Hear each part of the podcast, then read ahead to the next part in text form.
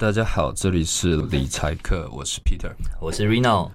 现在时间是十月二十二号礼拜四的晚上八点三十九分。十月二十八号要除夕日了，所以一切都非常赶。今天就来聊聊高股息这样的一个商品，到底是有哪些观点需要去注意，甚至是我们自己的想法是怎么样？对，因为其实我们到了昨天晚上才知道说，原来 Podcast 上传是需要三到五个工作天的。所以呢，我们本来呢以为是说，今天我只要录完了之后上架，就哎，等一下我就可以在 Podcast 上面听到我自己美妙的声音了。没错，这个资讯马上就可以提供给大家做参考。虽然很仓促啦，但是我们很努力。赶着在三更半夜，我在我自己房间里，然后捂着棉被，很简单的录了一个两分钟的简介，就为了能够让他先审核。那希望我们现在各位听到的这一集是能够更快的被审核上架，然后让各位赶得上二十八号除夕前，然后大家可以好好的听完这一集之后，再决定说到底要不要参加零零五六元大高股息它的除夕的行情。好，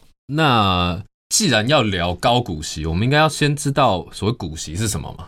股息的概念就是公司的盈余嘛，公司赚了钱之后拿出来分给大家，这叫股息嘛。是，那其实公司赚钱基本上有两个方向能够去用这笔钱嘛，一个呢是把这个赚来的钱再去投资自己的事业，让它发展的更好。那也许明年它能够赚更多的钱。另外一个呢，也就是配息的部分，它就是把赚的钱分给他的股东们，得到这所谓的投资获利，这股息的概念是吧？是，但其实配息。就好像我左边口袋拿出来放进右边口袋，对啊，就简单举一个例子，其实就是说，假设一档股票它一百块好了。那他决定说要出息五块钱，一百块的股票，你必须要把其中的五块钱放到自己的口袋，你会拿到五块钱的现金。但是呢，很多人以为这个配息白拿了，这个是一个很错误的观念。你配出来的五块钱呢，它其实是你的一百块钱里面拿出来的，所以一百块股票它会变成九十五块钱，它就莫名其妙蒸发了五块钱了，甚至是说它会错过所谓的复利的力量。因为你把钱拿出来了，对我把钱拿出来了，那个拿出来的钱。真的长期累积下来，复利随着时间的经过，它是会变得非常可怕的。如果我们一开始就这样错过复利的力量的话，是这样很可惜。那其实我们也可以从另外一个角度看，台湾的股票资讯其实是非常的公开透明。其中在集保中心，它有个东西叫做股权分散表。那我们从股权分散表里面就可以看到，说每一档股票、每一档 ETF 它的一些买的人的状况。简单来说，我们以元大高股息零零五六来讲的话，目前全台湾总共大概有三十万人买进持有这一档零零五六高股息的 ETF。但是呢，如果看它的分散状况，会发现说只买一张以下的占了四万人，那买一到五张的呢有二十万人，买六到十张的有三万多人，这样累积加起来，其实已经大概有二十七万五千人左右了。大家想啊，总共才三十万人买，有二十七万多人只买十张以内，代表说今天财富比较多、比较有钱的人，他们其实并不会买这样的商品，他们就是不想要错过所谓的复利的力量。没错，对他们而言，这并不是一个特别好的一个选择。对这个股权分散表，它其实能够看到一些很有趣的东西，这样大部分落在十张以下，也就是我今天看见高股息 ETF 这样的商品，我出手去买，我也。买个一张，买个五张，甚至最多买个十张。从这个点，我们就可以看出会去买高股息 ETF 这个商品的人。大概是什么轮廓，对吧？对，就算要买高股息这个商品哦，其实也要衡量景气跟股价走势，不是说股息越高越好。对，举例来说啊，像有一档零零八七八，它是今年七月二十四号挂牌的，从七月二十四号到今天十月二十二号为止，它其实大概下跌了三趴多。那同一时间呢，零零五六它跌了零点多趴而已。为什么会造成同样两档高股息的商品它跌的趴数不一样呢？因为大家可以仔细看啊，零零八七八国泰永续高股息，对，什么叫永续呢？它是一个 ESG 的概念。所谓的 ESG 呢，就是一个有社会责任，然后呢爱护环境的一家公司。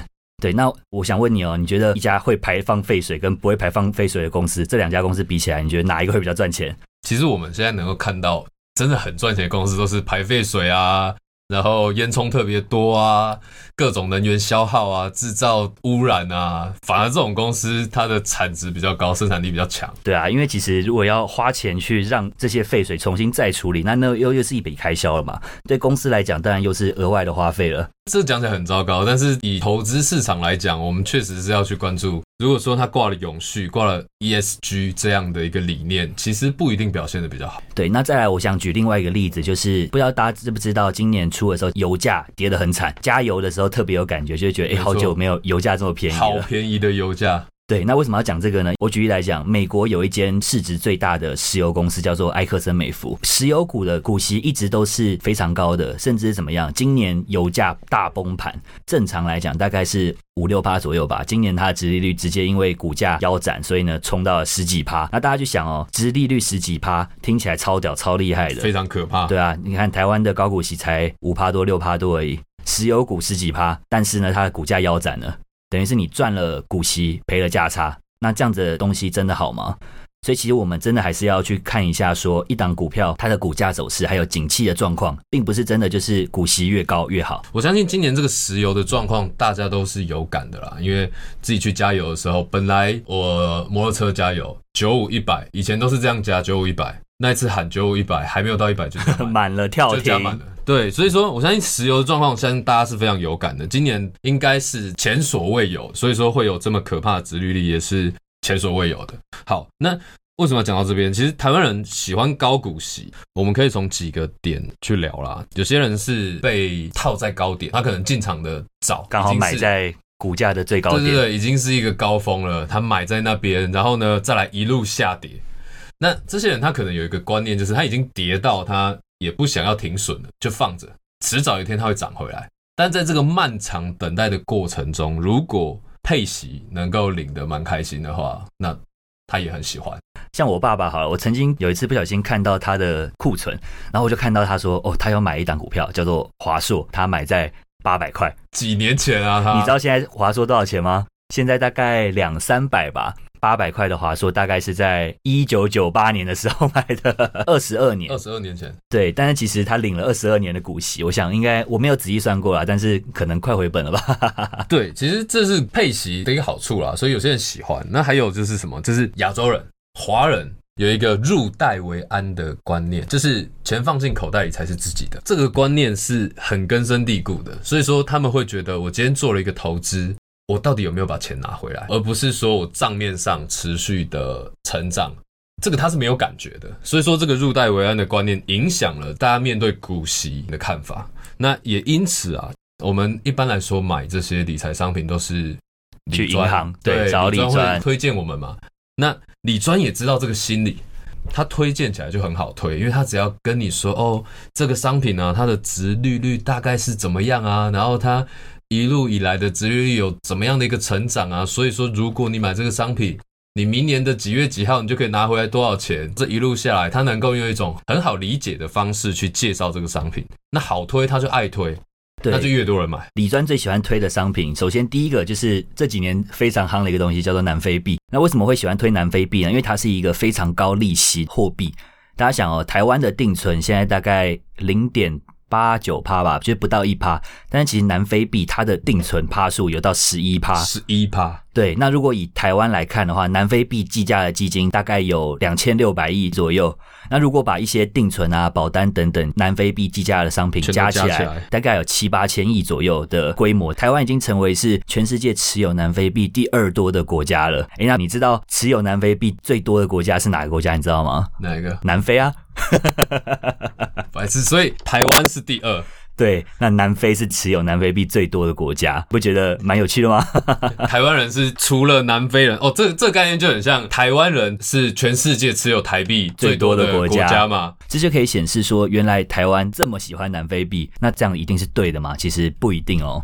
另外一档很有名的基金叫做联博的高收益债券，全世界的总规模差不多有五千七百多亿台币，台湾人就占了四千亿台币，这其实是一个很夸张的一个数字哦。台湾人买一档基金买了四千亿，很可怕的规模哎，对啊，四千亿，亿，他买到了联博总部那边，自己都觉得很奇怪，为什么台湾人会这么喜欢买这样的一个基金？在美国人的概念里啊，他们其实是不喜欢配息的，因为其实美国股息要缴三十趴的税，哦，税金的问题，但是台湾不一样，台湾人超爱配息，这是一个蛮有趣的现象。今年元大他在大概三月的时候吧，他发了一档新的基金，叫做什么高股息优质龙头基金。龙头听到高股息，其实台湾人就高潮了，对吧？这一档基金他做了一个非非常屌的事情，就是他做了一个对月配，对这个很厉害，不止月配哦，还还会发年终奖金，除了每全对台湾人的胃口。对，除了每一个月你都会拿到一笔钱之外，过年的时候你会再拿额外的一包红包。在这一档基金发行之前，台湾最大的规模的基金大概一百多亿而已吧。那这一档基金今年发行上市之后呢，最高最高有来到规模五百多亿，这其实是很疯狂的一个状态。对，代表说台湾人这么喜欢配息的一个商品，那这样子真的是对的吗？其实讲到这边，真的是有点感觉被你讲的好像买高股息都是智障。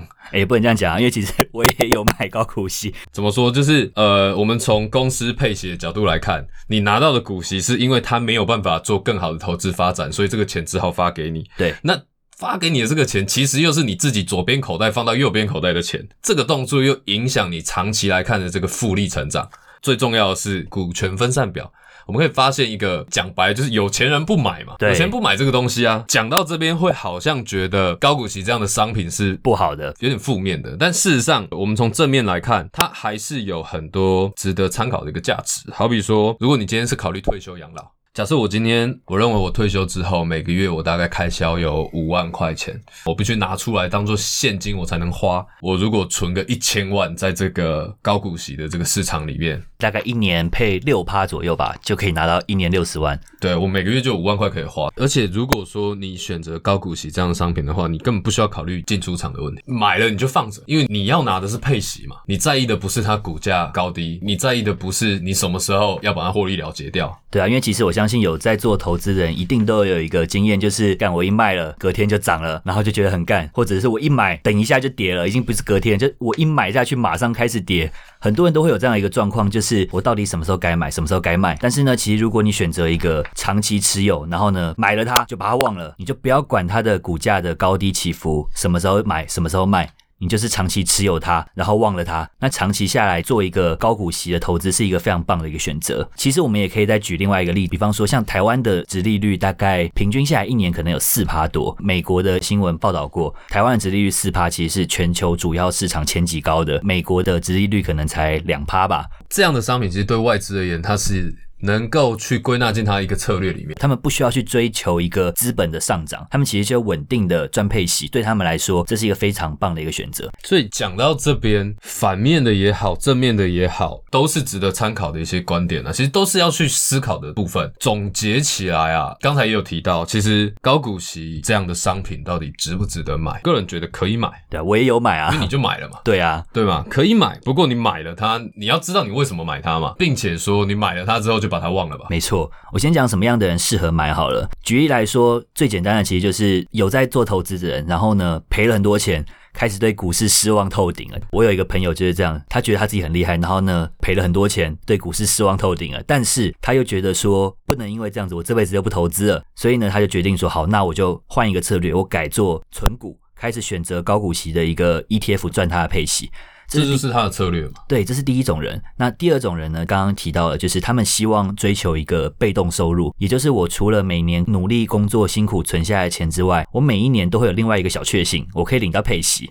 那还有另外第三种人呢？就是他们是做一个资产配置的概念，比方说像我，我有一部分的资金会去拿来做高股息的投资，就把它忘记了，然后呢，每年固定的领配息。但是我也会有另一部分的资金是拿来做一些可能主动进出。我们刚刚一直提到说，你如果买了它，就把它忘了。其实这个把它忘掉啊，就是你要有一个长期持有的准备。对，不是把它忘了，而是说不要那么早卖。对，你就不要去特别在意它了，因为你要长期持有嘛，你不用一直去关注它。